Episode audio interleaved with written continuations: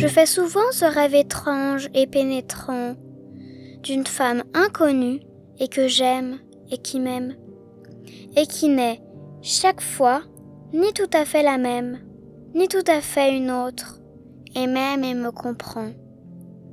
Car elle me comprend et mon cœur transparent, pour elle seule, hélas, cesse d'être un problème.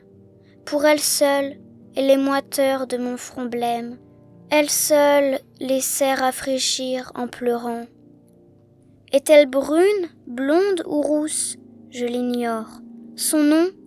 Je me souviens qu'il est doux et sonore, comme ceux des aimés que la vie exila.